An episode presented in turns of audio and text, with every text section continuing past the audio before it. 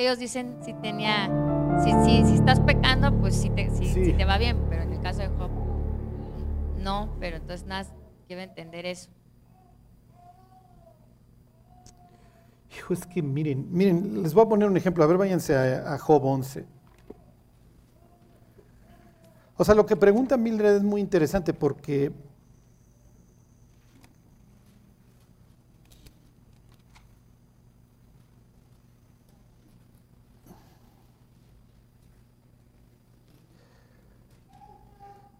fíjense, Job 11, 13 en adelante. O sea, todas estas palabras preciosas, ¿no? Imagínense que ustedes le están hablando a alguien de Cristo y le citan este pasaje. Fíjense, dice, si tú dispusieres tu corazón y extendieres a él tus manos, si alguna iniquidad hubiera en tu mano y le echares de ti, y no consintieres que more en tu casa la injusticia, entonces levantarás tu rostro limpio de mancha y serás fuerte y nada temerás. Y olvidarás tu miseria, estas palabras son preciosas, o te acordarás de ella como de aguas que pasaron. La vida será más clara que el mediodía, aunque oscurecieres será como la mañana, tendrás confianza porque hay esperanza. ¿Les gustan estas palabras?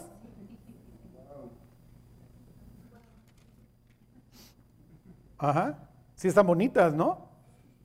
Entonces le dices a, tu cuate incrédulo, mira, tira la mota, tira esto, no consientas en que en tu casa more la injusticia, ¿no? Porque pues esto te está dañando y extiende, ya no extiendas al mal tus manos, sino, sino extiéndelas al cielo. Y además vas a tener confianza porque hay esperanza. ¿sí? Es lo que diría Pablo. Y el Dios de esperanza os llene de todo gozo y paz en el creer, para que abundéis en esperanza por el poder del Espíritu de Dios. Entonces, lo que está diciendo aquí don Sofar, ¿está bien o está mal? ¿Está mal?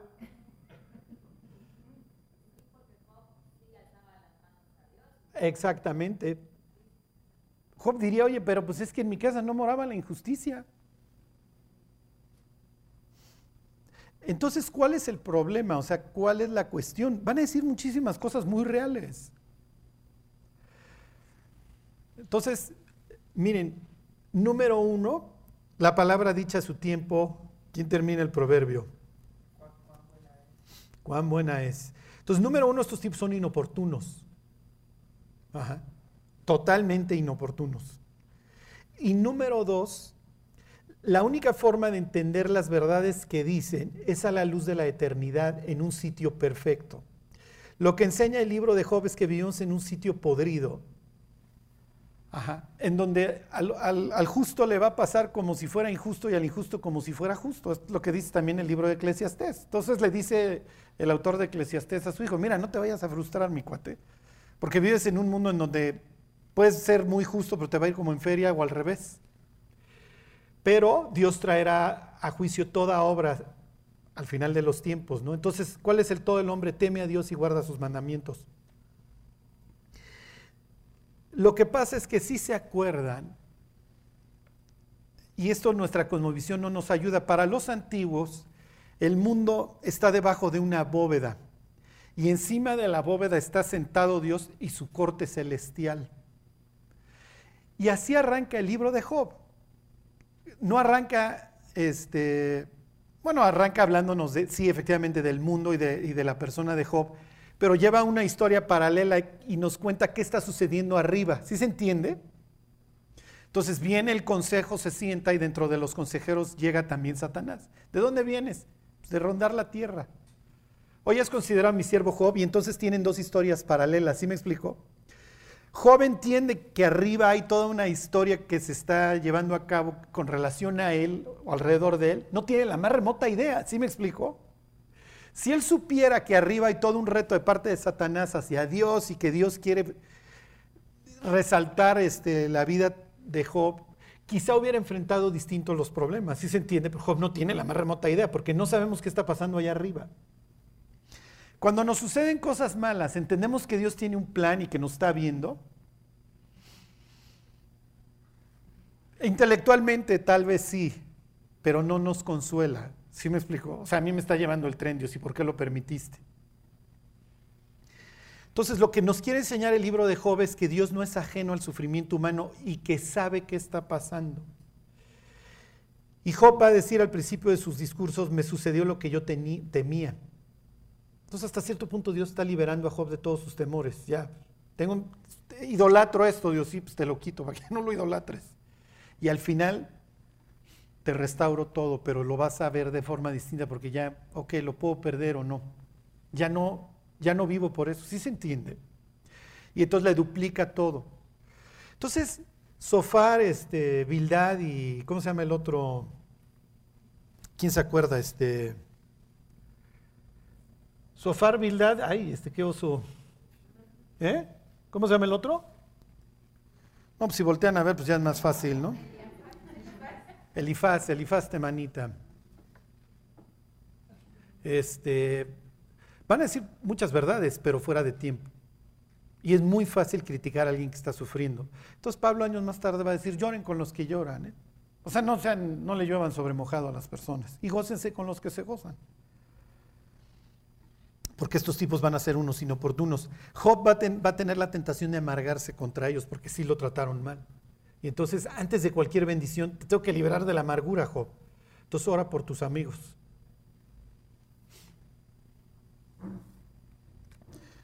Bueno, Sí, sí, Areli. Perdona que insista en la primera pregunta que te hicieron. En Deuteronomio, diversas leyes, Deuteronomio 21, 17 dice, mas al hijo de la aborrecida reconocerá como primogénito, para darle el doble de lo que correspondiere a cada uno de los demás, porque él es el principio de su vigor y suyo es el derecho de la primogenitura.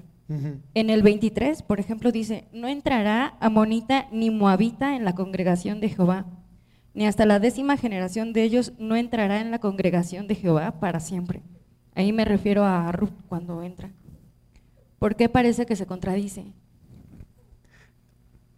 Pero, o sea, ¿qué tiene que ver un, el primogénito con ahora? Son ejemplos de que se ah, contradice, o se está dando una ley y después ya no lo hace. Sí, sí, sí, ya este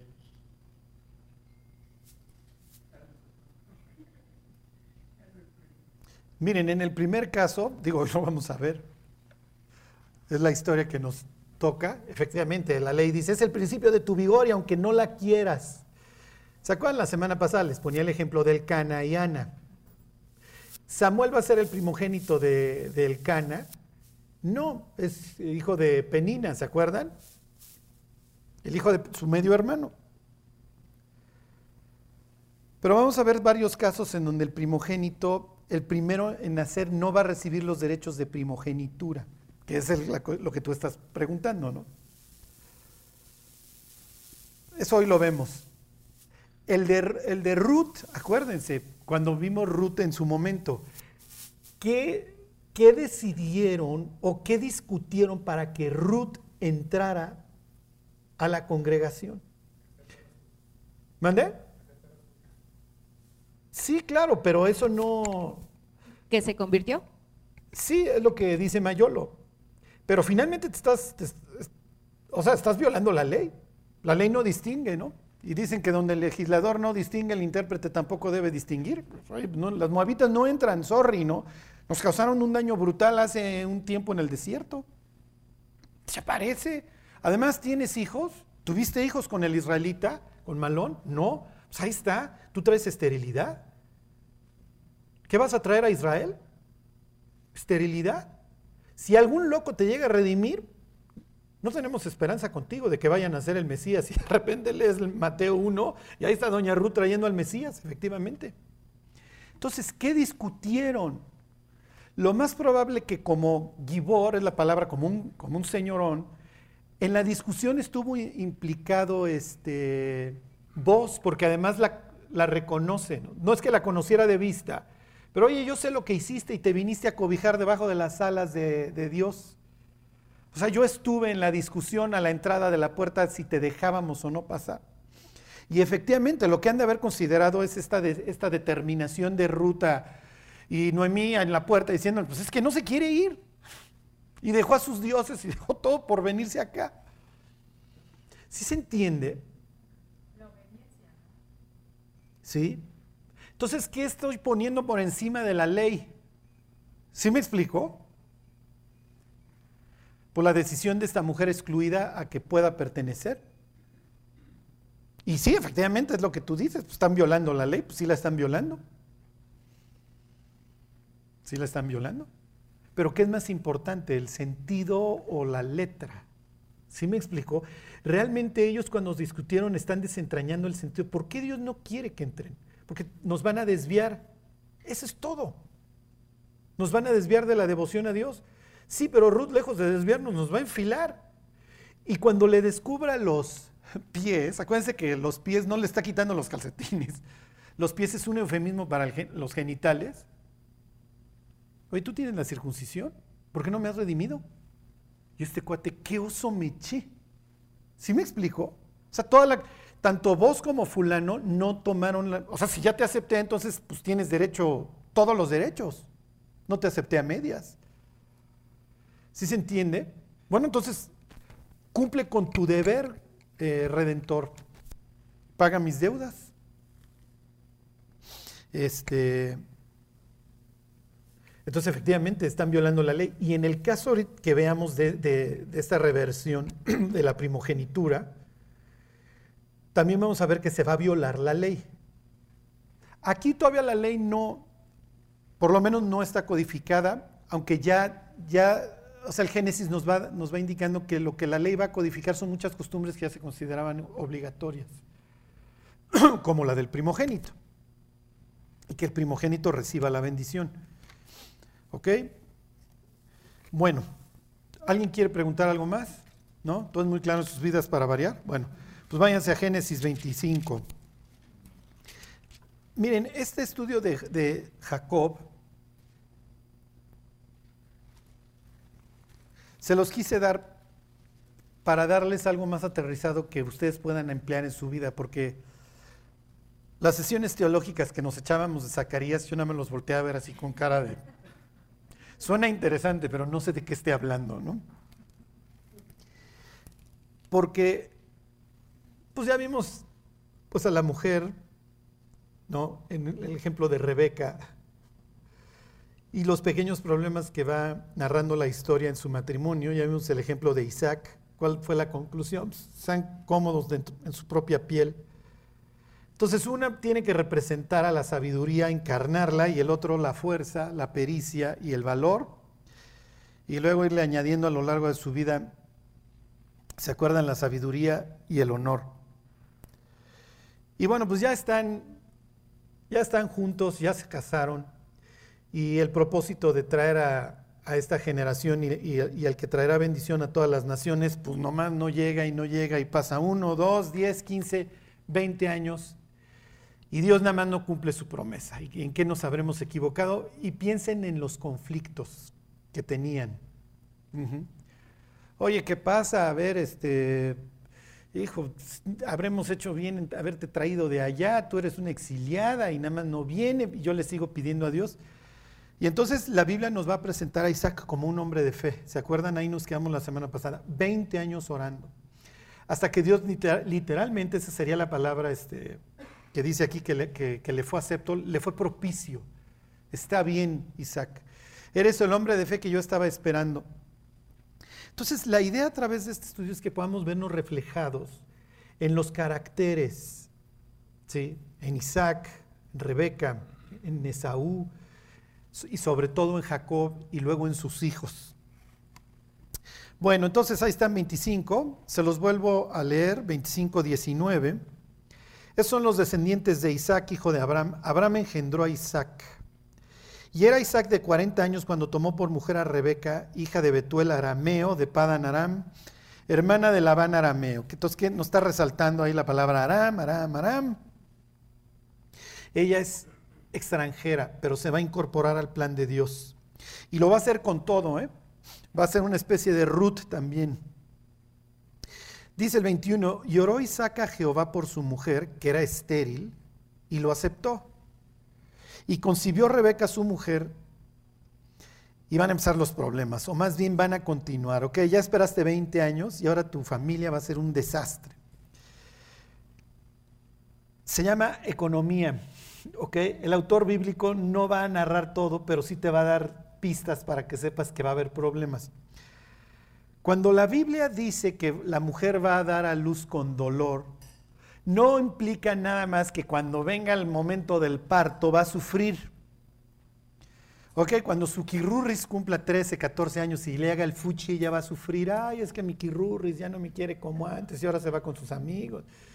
Y ya tiene pelos en las patas y ya le está cambiando la voz y tiene gallos y cada vez que le doy una orden me la arma de jamón y ya no es mi niñito este, que le hablaba yo y venía corriendo y me daba beso. ¿Y qué quieres, oh adorada madre? No, no.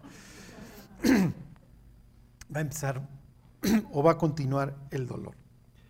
Ser papá es difícil, ¿ok? El apego que va a tener obviamente la mamá con sus hijos es muy profundo y se da desde el pecho, se da desde el instante que nace el bebé. Cuando nació mi hijo, como mi mujer lo quiso tener a valor mexicano, nació despierto. Y se lo puse, el pediatra así muy silvestre, y dice, pónselo en, en la panza a tu mujer. Y ahí el otro, cual soldado, ahí se empezó a arrastrar hasta que encontró un pecho y se enchufó. Y se desencadenan todas estas situaciones en el cerebro de la mujer y la prolactina y lo que ustedes quieran y piensen en el apego que esto genera. O sea, la persona nace total y perfectamente indefensa. Y es cuestión de abandonarla horas para que el bebé muera. Y entonces el apego que esto va a generar, no crean que el niño lo entiende cuando empieza a crecer. Y todos los problemas que va a traer cuando se enferme, cuando tenga fiebre, todo pues es parte de mi vida y va a traer mucho, mucha satisfacción y mucho dolor. Entonces aquí está simplemente dando una pista el autor. Los niños se van a estar peleando, van a ser peleoneros desde chiquitos. Fíjense, versículo 22, y los hijos luchaban dentro de ella y dijo, si es así, ¿para qué vivo yo?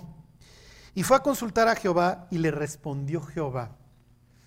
Ok, aquí tienen, por eso les digo que esto es una especie de Ruth, porque ella ha abrazado esta nueva deidad a la que ella ahora adora. Sí. Sus nueras van a tardar mucho, mucho tiempo en dejar a los dioses ajenos. ¿eh? ella, aunque este, esta nueva deidad a la que ella adora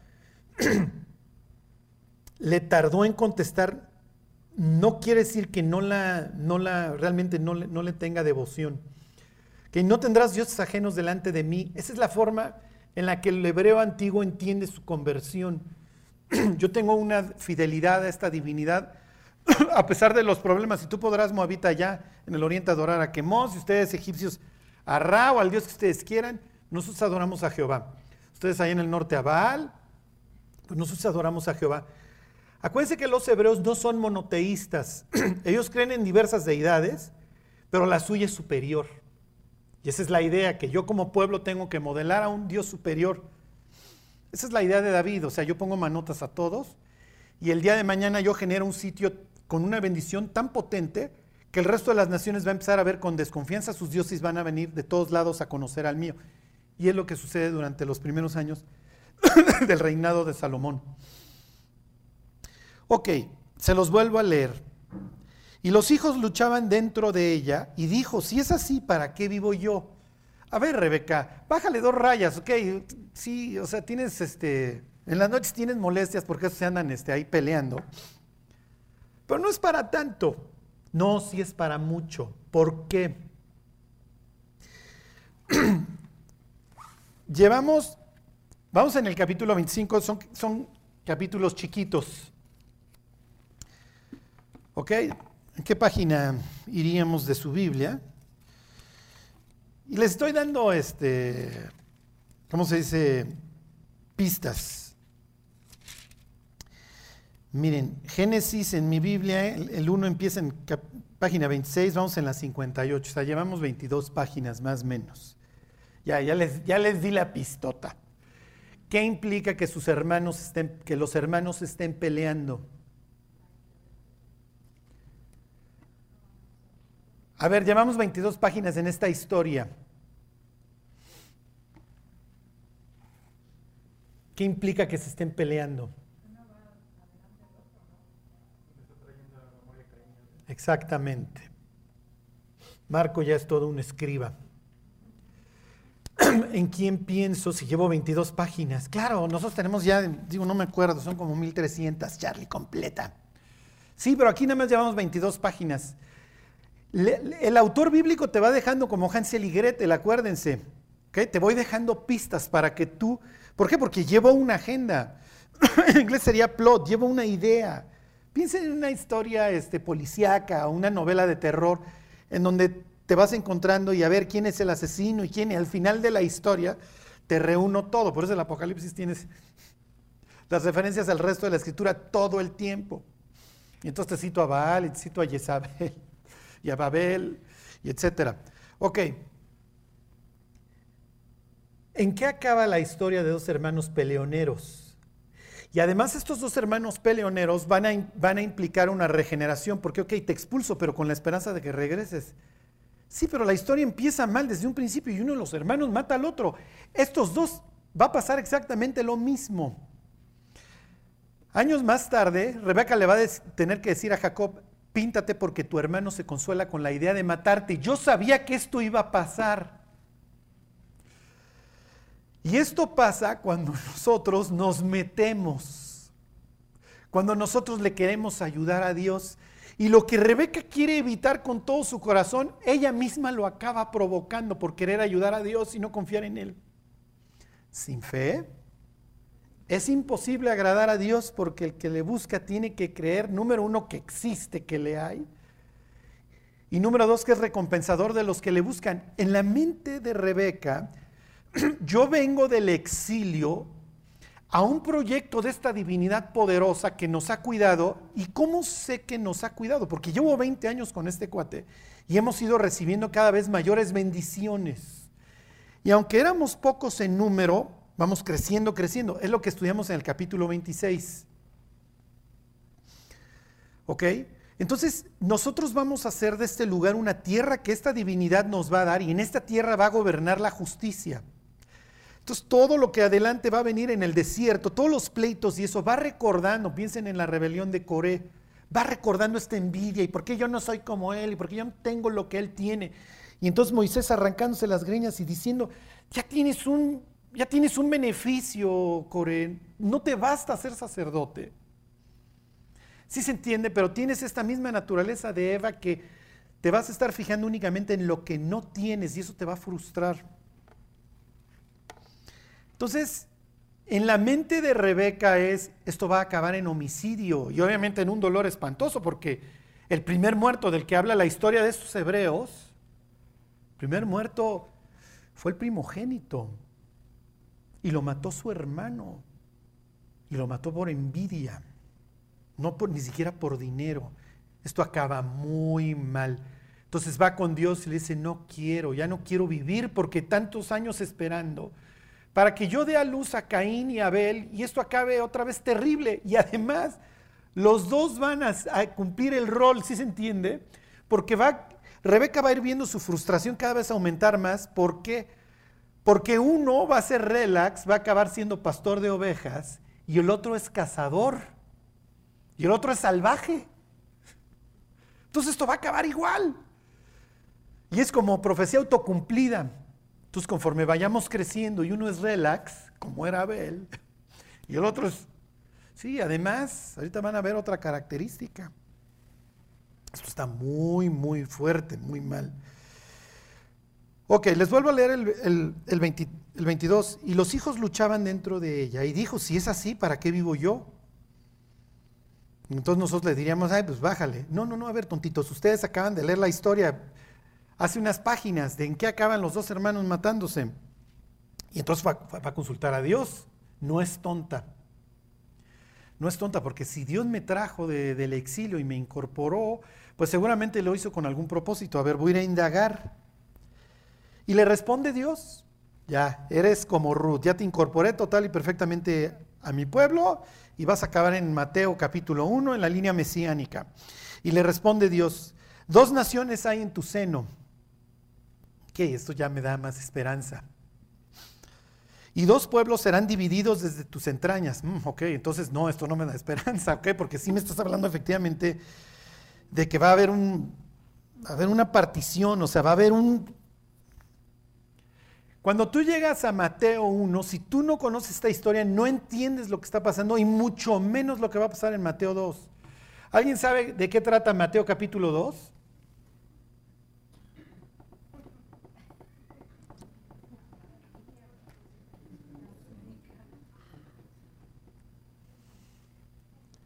¿A dónde van?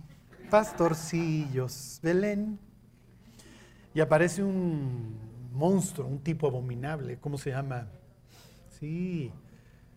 Sí, ¿saben de quién es descendiente Herodes? No.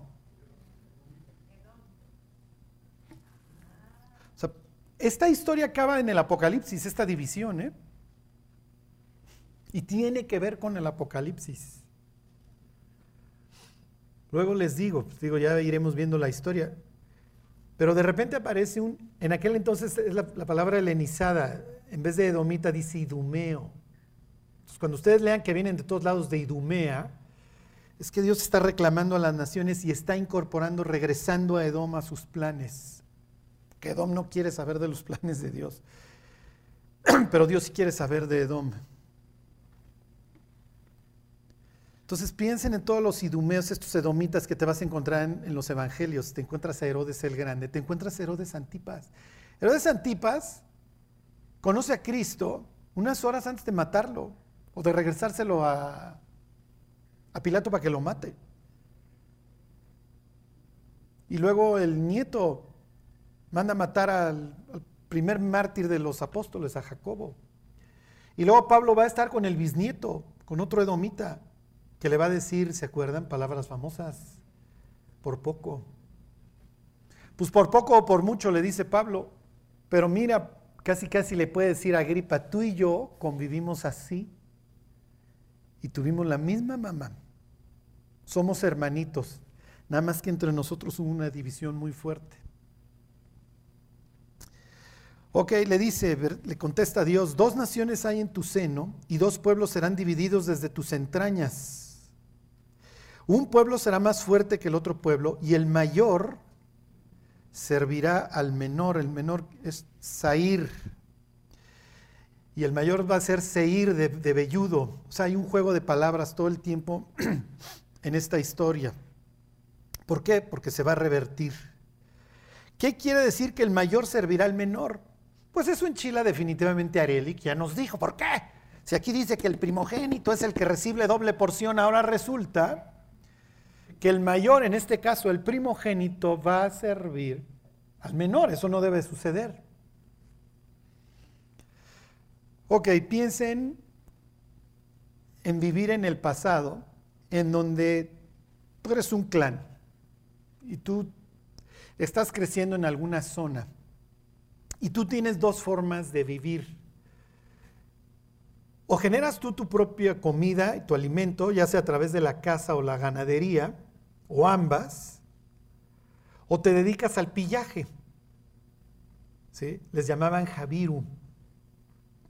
Entonces, ¿se acuerdan de los amalecitas en la historia de David? Cómo llegan cuando David se va ahí al frente con los filisteos y pasan los amalecitas y arrasan con toda la gente de David, se llevan a sus mujeres, a sus hijos y todas sus cosas.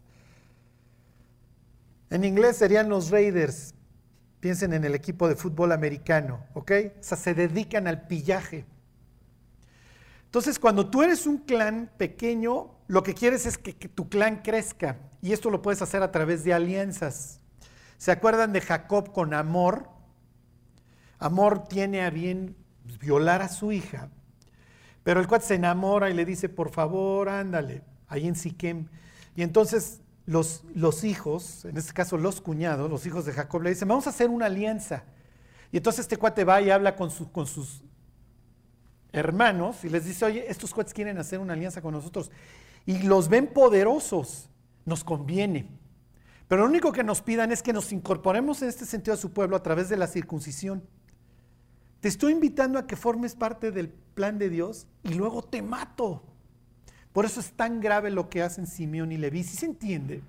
Porque los otros de buena fe quieren extender su clan. ¿Por qué? Porque entre más grandes somos, menos oportunidad hay de otros clanes rivales de quitarnos nuestras cosas. Al contrario, nosotros nos volvemos poderosos y podemos vivir mucho más tranquilos. Ajá. Entonces, es muy, muy importante. Piensen en el padrino. Este es así el super ejemplo del Vito Corleone. Y luego es muy importante quién va a suceder en, la, si se entiende, en, el grupo de los mafiosos, porque si pones a un brutazo, si pones a Fredo, ¿se acuerdan? ¿Qué va a pasar con, con, el, con el, en este caso, con el cartel de mafiosos? Pues que el cartel de enfrente va a venir y te va a destrozar. Y te va a quitar tus sindicatos y te va a quitar todas las zonas en donde tú eres el que extorsiona. Pero si dejas a un tipo como Al Pacino, ¿cómo se llamaba? Michael, wow, si no ven tele, ¿verdad? Bueno, si dejas a Michael, el, clan este, de mafiosos italianos va a continuar porque estás dejando un tipo competente al frente. La designación del primogénito es importantísima. Y me voy a alargar en la historia. Piensen en Rubén. Rubén va a ser el primogénito de Jacob. Rubén tuvo la delicadeza de acostarse con una de las esposas de su papá. ¿Dejarías a este tipo de líder del clan? Y dices, no, no, pues es, lo que pasa es que si pones a este tipo al frente, este tipo nos va a arruinar, nos va a empinar. Bueno, dejen a Judá. Judá es un loco, este tipo tiene hijos con su nuera. O sea, puro desquiciado sexual. Por eso yo les he dicho, llega un viernes con un compañero de trabajo y dile, lee la Biblia. Si no arranca por los evangelios, si empieza por el Génesis, el lunes no te va a dirigir la palabra. O sea, te va, estás enfermo. ¿Qué libro? Este libro es pornográfico. O sea, tienes a un tipo que va a ver en cueros a su papá borracho y llevaba yo cinco páginas. Y a un Dios bastante extraño que aniquila a la humanidad. Y para eso tienes hijos de Dios bastante extraños que se meten con, hijas, con las hijas de las mujeres. Esto es un desastre. Y luego llega un tal Lot ahí, se mete a una ciudad a donde lo quieren violar, porque leí, ¿eh? y no lo querían conocer, no querían conocer a los que llegaron. No era de, hola, ¿qué tal? Soy Gabriel, ay, yo, el arcángel Miguel, ¿cómo está? No. Hey, me, me, invitaste a leer un libro desquiciado, están locos. Sí, está describiendo la naturaleza humana después de la caída. Y entonces cuando van a colocar al primogénito, ¿a quién pongo? a Rubén? a Judá. ¿Se acuerdan que Rubén le dice precisamente a Jacob, déjame regresar y llevo a Benjamín? Y si no te lo regreso, matas a mis hijos. ¿Y qué le dice Jacob?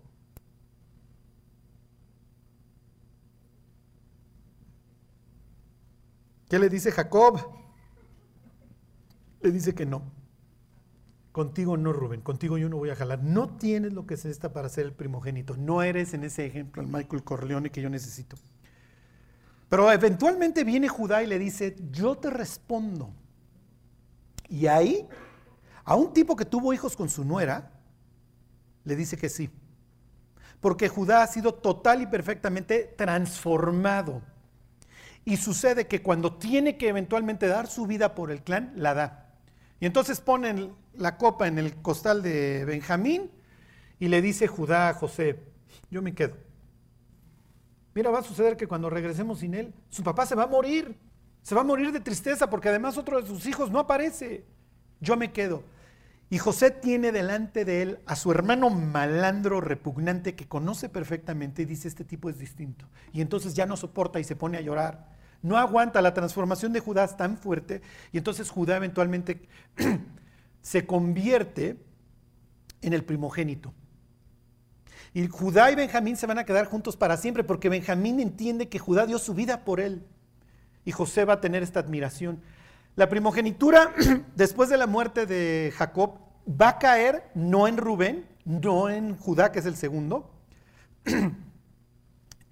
va a caer este, en José y eventualmente Dios le va a conceder el derecho de primogenitura y el gobierno del ya olvídense de un clan, sino de una nación completa, a Judá, y de ahí viene David.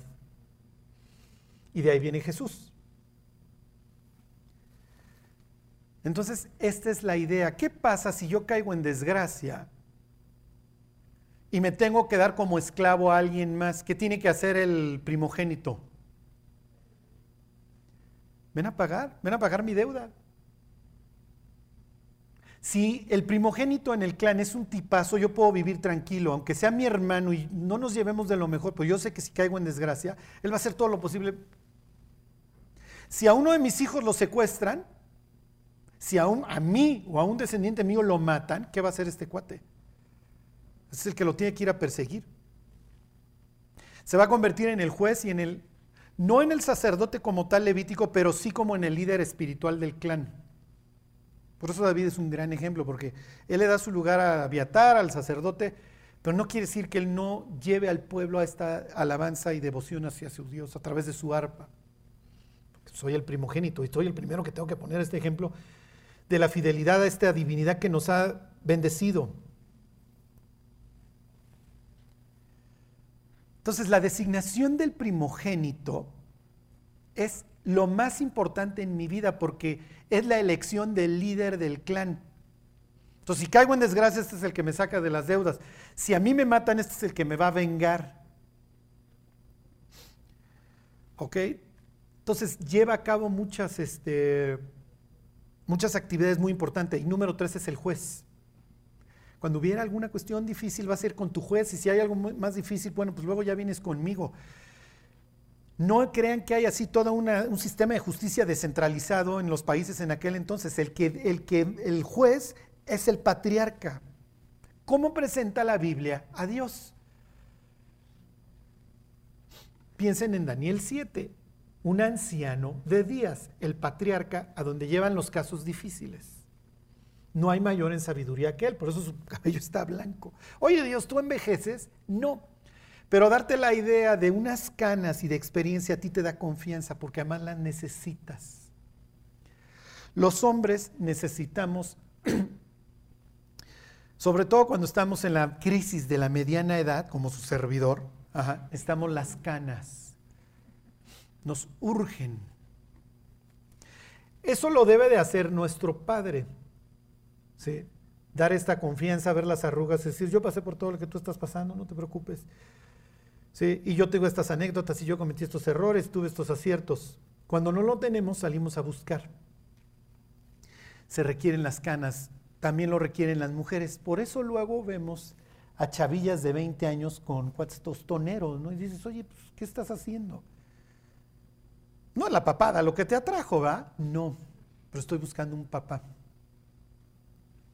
Necesito alguien que me dé este cobijo, que me dé seguridad en mi vida.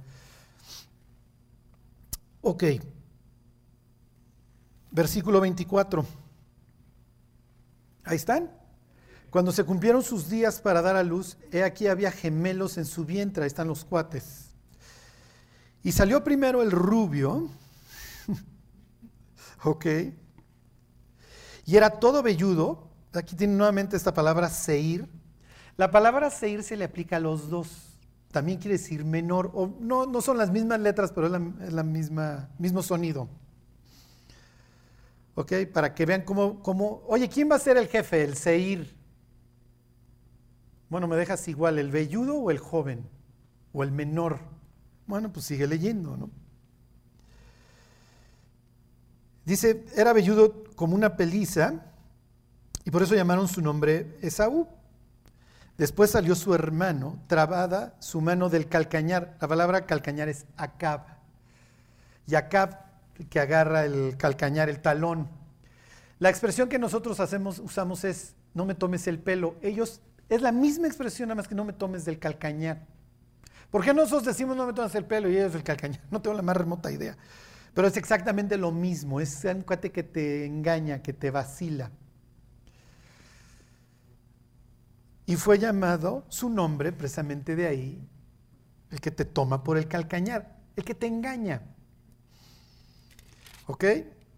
Y era Isaac de 60 años cuando ella los dio a luz. Ok.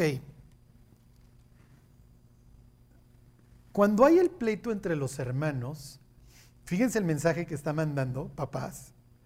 Cuando hay el pleito entre los hermanos, la que va a consultar es la mamá, no el papá. ¿Qué mensaje está mandando?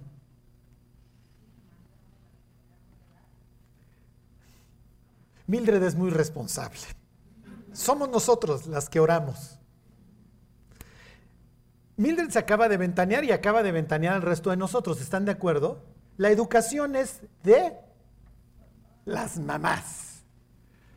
Entonces ya yo llego en la tarde cansado de la chamba y si estos están matando a mí me vale. ¿Está bien o está mal? Exactamente. O sea, yo me tengo que involucrar como papá en la educación de mis hijos. Y así era hasta hace 60, 70 años. ¿eh? Acuérdense que el siglo XX fue el siglo de la desintegración familiar. O sea, lo más característico no fueron las dos guerras mundiales, digo, el ser humano demostró una capacidad de muerte brutal, pues ya la tecnología la empleó para matar al de al lado, pero lo más, pero siempre nos hemos matado, lo más simbólico fue que una institución que había funcionado perfectamente durante siglos se deshizo. Y el éxito del diablo, y por eso hoy vivimos en una sociedad desquiciada, fue sacar al hombre de la casa y de la educación de sus hijos. Pero pues los escuincles estaban desde los 11 años, siendo 10 años, siendo los pastores. Y si eran agricultores, bueno, pues te vas a venir ya a los 12, 13 años. Cuando piensan en los apóstoles, ¿en qué piensan? ¿Piensan en barbones viejos? o escuincles inverbes de 13, 14 años con Jesús, señor de 30 años. Piensen en Pedro, es el único que nos dice la historia hasta ese punto que está casado. ¿Cuántos años tiene el inverbe de Pedro? ¿Qué les gusta? ¿16? ¿17 años? Y el ya tiene la responsabilidad de una mujer. Cuando ponen el nacimiento, ¿cómo se ve José? Un vejestorio. Piensen en María, pelo castaño y ojos azules. No, no. Y es probable que sea una escuincla inverbe de 14, 15 años, pariendo. Pues hay que apurarse, el clan tiene que crecer. Meterse en su mundo es, es interesante, pero aquí nuevamente el autor da un tip. El que fue, la que fue a consultar es la, la mamá, pero el hombre y el hombre la va a regar durísimo. Y es que además en la historia, hace unos cuantos años, hace poquitos, bueno, más de 20, pero en la mente de Isaac hay un evento brutal. ¿Se acuerdan que lo amarraron a un altar? Y Jacob años más tarde se va a referir a, Dios como el temor de Isaac su padre. Jehová, aquel a quien teme mi padre, y no teme de gratis, porque yo iba, yo hasta cierto punto morí y resucité y me encontré con esta divinidad que estuve a segundos de la muerte. Entonces ahí algo quedó en la vida de este hombre que, y si el día de mañana me involucro mucho y amo mucho y ¿Cuántos hombres no, no se dan a sus hijos y no se entregan porque tienen tantos panchos en su cerebro? Es que me voy a ver mal si todo el día lo estoy besando y le digo que lo quiero, o le pido perdón. Y somos machitos. Fíjense, versículo 27, y crecieron los niños y Esaú fue diestro en la casa, hombre del campo. Uy, esto va a agravar los temores de doña Rebeca. Pero Jacob era varón quieto que habitaba en tiendas y amó Isaac a Esaú porque comía de su casa, mas Rebeca amaba a Jacob. ¿Qué va a traer esto? Pues esto va a traer un caos. Nuestros hijos son muy distintos, pero no vamos a amar más a uno que al otro. Porque además el no consentido o el no amado se da cuenta. Es natural que vayamos a tener más afinidad con uno que con otro. Y a veces ni siquiera eso. ¿eh? Porque gracias a Dios nuestros hijos son distintos. Pero resulta que luego hay hijos que son unos panes. Todo es, te lavas los dientes, ya, ya me los lavé. ¿Ok? Bueno, nada más termina tu tarea. Ya la terminé, por cierto, ¿me firmas mi boleta? 10, 10, 10, 10. Dice, este tipo es igual que yo. En mi caso, ¿no? No sé ustedes. Y está el otro solo escuincle. Lávate los dientes. No. Deja, termino de ver el video. Pasa media hora. Lávate los dientes. Ve por tu cepillo. Luego, ahorita, termina tu tarea. Es mucha, ya no la acabo. Hasta mañana. ¿Por qué no eres tan fácil? Es la tentación como... Y nunca lo vayan a hacer, ni vayan a comparar. ¿eh? Ni modo. Todos nacemos con un temperamento distinto. Hay hijos que nacen con un temperamento muy fuerte. Oye, Charlie, pero eso está mal. No, y no los vas a cambiar. Así nacieron. Y gózate y disfruta ese temperamento tan fuerte. Si se convierten, pueden ser los jefes de una empresa gigantesca o ser grandes empresarios. Si no se convierten, igual serán exitosos en un cartel de drogas o lo que tú quieras, ¿no? Ni modo, son sordos, tienen esta idea de liderazgo, no ven los problemas, se avientan con todo. Si no existieran ese tipo de personas, no habría empresas. Porque llegaría Isaac o llegaría este Jacob a decirle, todos los riesgos que corres si lanzas este producto. Sí, pero no estás el tipo sordo que se avienta, que no oye todo lo que puede salir mal y hace la empresa. Y es natural que qué padre, qué fácil es este, que ya llega con los dientes relucientes, que ya acabó la tarea, que saca puros dieces. Y el otro voltea, si dónde está y está colgado de la lámpara, algo ya destruyó, o cree que la cortina de la regadera es la liana. Y entonces sale volando y se descalabra porque no lo aguantó. No, son las 11 de la noche y te tengo que llevar a urgencias. Otra vez, no es posible. ¿Qué? Gócenlos, disfrútenlos. ustedes los parieron, ustedes los engendraron, ¿no? Es natural que Rebeca quiera a, Super Jacob y Esaú, porque los polos, este, Isaac, porque los polos opuestos se atraen y ya lo vimos que él no es de alegar y él no es de broncas, que le fascine, que el otro es un atrabancado, es el hijazo de mi vidaza. Y, desde, y en la escuela todo se pone manotas. Y él dice, yo hubiera querido ser este, ¿no? Yo a mí era el que buleaban y es el bully. Y entonces me atrae lo salvaje de este tipo. Sí, pero para esos momentos ya tuvimos un cazador. ¿Quién me dice cómo se llamaba? Nimrod. Y se dedicaba a hacer ciudades. Y hacer ciudades no está bien. Es un signo bastante deficiente de que quieres organizar el caos independiente de Dios. Y Nimrod era un cazador delante de Dios y le importa un comino las cosas de Dios. Al contrario, le saca el pecho. Y entonces yo vivo con terror porque, ok, si bien no son Isaac, perdón, Caín y Abel, igual este tipo se vuelve el siguiente, Nimrod, y sucede que mi suegro tuvo que huir del dominio y de las ciudades de este hombre y Dios lo tuvo que arrancar de Ur de los Caldeos, una de las tantas ciudades que fundó Nimrod. Nimrod sigue vivo por ahí, quién sabe. Habría judíos que dirían que sí, habrá otros que dirían que no. Pero es un vigoroso cazador delante de Dios y delante es en la cara, Juan Panim, en su cara. Soy independiente de ti, soy sordo, soy este gran líder, y es literalmente la figura de la bestia. Es el arquetipo de la bestia, el molde de luego Apocalipsis 13. El que blasfema contra Dios y el que va a traer así el nuevo orden. Entonces todos los temores de Rebeca se empiezan a cumplir. El miedo, mis queridas mamás, no sirve. Es que, ¿qué va a suceder cuando crezca? Y es que es muy desobediente, y es que esto, y es que el otro, y es que, y es que, y es que. Educar a los hijos con miedo, ¿ustedes creen que los hijos no se dan cuenta? Que tengo miedo, y entonces te intento controlar de todas las maneras. ¿Y qué va a suceder en esta historia?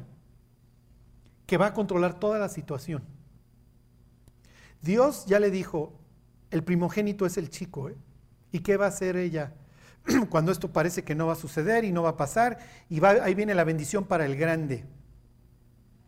Entonces intervengo, disfrazo, engaño, miento.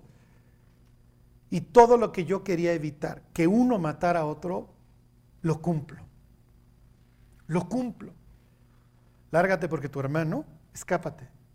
Se consuela con la idea de matarte. Sí, mamá, pero esta es la tierra que Dios nos va a dar. ¿Me estás condenando a qué? Al exilio. Sí, te estoy sacando del plan de Dios. Yo te saqué. ¿Por qué, mamá? Porque los adecué con miedo. Porque siempre tuve miedo. Y entonces, mamá, te destruí. Te quise controlar, te quise controlar y nunca di chance. Y me fascinaba que veíamos la cascarita desde afuera y Esaú poniéndose manotas a todos, pero tú estabas lavando trastes conmigo. Mm. Y, pero voy a acabar exiliado, mamá. Sí. Y vas con mi hermano, olvídate. Esto se va a poner increíble. O sea, vas a salir de Guatemala.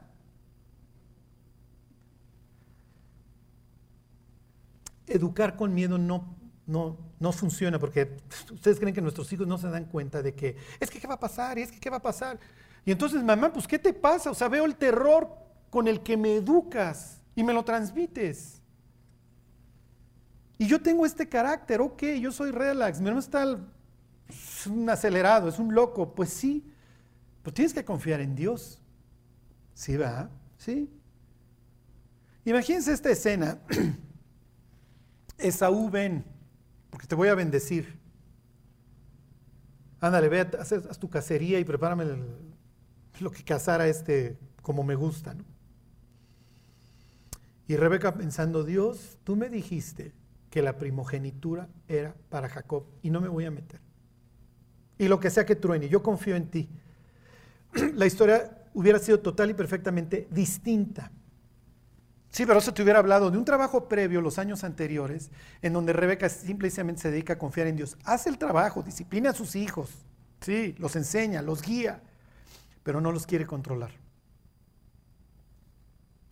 Instruye al niño en su camino y aun cuando fuere viejo, no se apartará de él. Instruyelo, no lo quieras controlar, te va a salir contraproducente.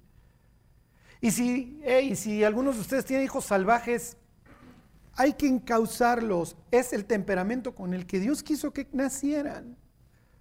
Pero estar, es que si fueras como tu hermano, es que ve a tu hermano, es que esto, es que el otro, no funciona.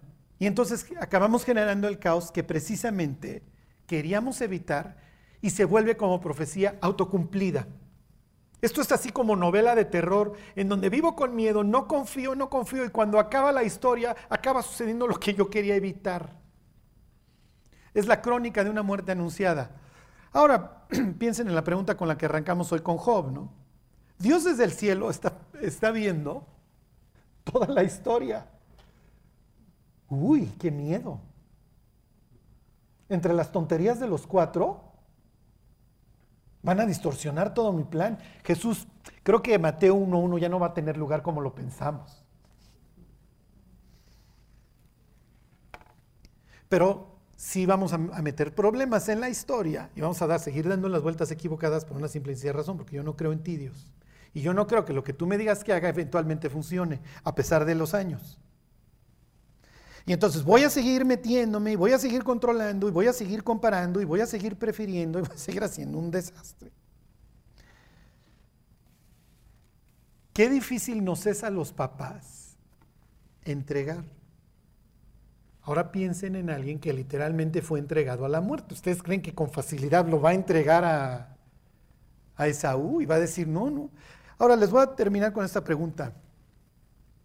Isaac sabe de la conversación entre Dios y Rebeca. Isaac sabe que el primogénito, que el bueno es el chico y no el grande.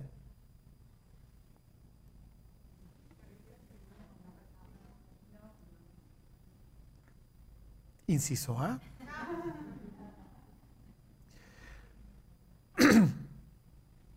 los voy, a, los voy a dejar picados. Esta historia es increíble. La siguiente vez que lean la historia del hijo pródigo, piensen en, en estos dos hermanos. Cuando Jesús cuenta la historia del hijo pródigo, va, o sea, es un párrafo de este pelo ahí en Lucas 15, pero lleva unas bombas atadas que los fariseos le van a entender perfectamente. Les pone una de aquellas con la historia de Saúl y Jacob cuando les cuento la historia y ya se los contaré luego y los dejo picados para que la vayan a leer diez veces. ¿Dónde están estos dos tipos aquí implicados?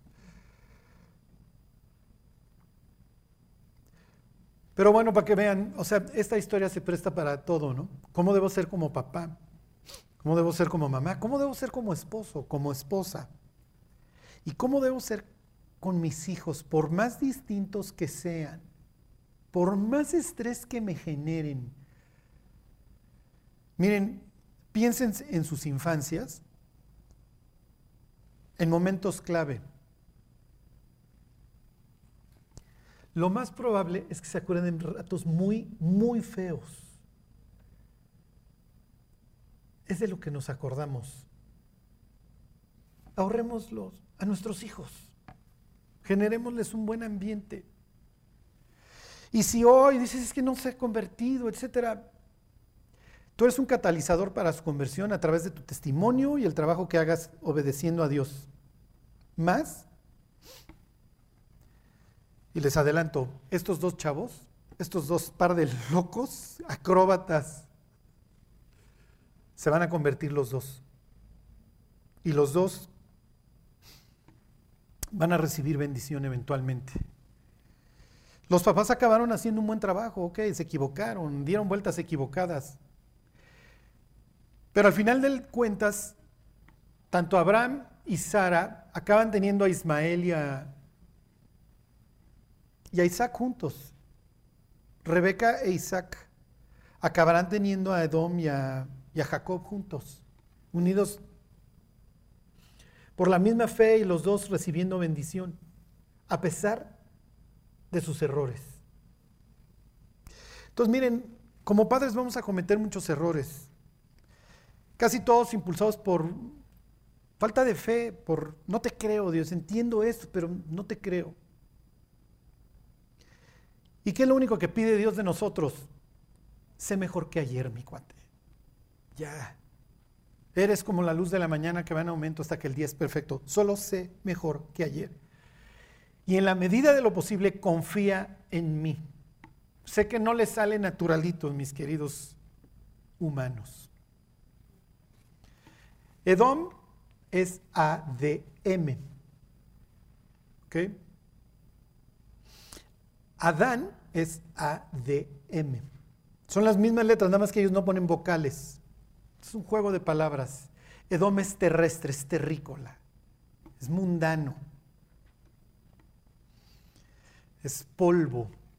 De, de, ahí también va a venir rojo. También Edom es rojo, ADM, sin las vocales. Edom va a simbolizar como padres a ese hijo que no le vemos ni para cuándo se vaya a convertir. Le gusta el mundo y vive en el mundo. Pero estos papás confiaron. Y eventualmente nos vamos a encontrar a un gran cuate, aunque ustedes no lo crean. Y cuando se trata de adorar a Dios, es lo último que le interesa.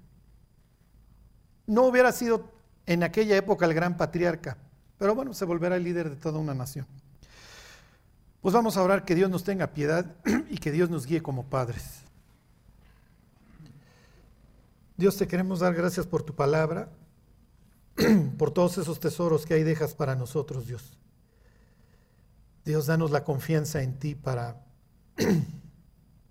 para guiarte, Dios, y para no querer controlar tus planes. Llévanos, Dios, a confiar en ti, a saber comportarnos como padres, Dios, a ser sabios y prudentes. Y sobre todo, Dios, te queremos dar gracias por nuestros hijos. Dios, por los temperamentos que tú les has dado, pero sobre todo, Dios, por el amor que tú nos das por ellos y que entendemos tú tienes mayor que el nuestro. Bendícelos, Dios, aprovechamos para recordártelos. Y lo que más queremos, Dios, y más te pedimos, que podamos convivir toda la eternidad con ellos. Danos la gracia, Dios, y haz tú el trabajo. Te lo pedimos por Jesús. Amén.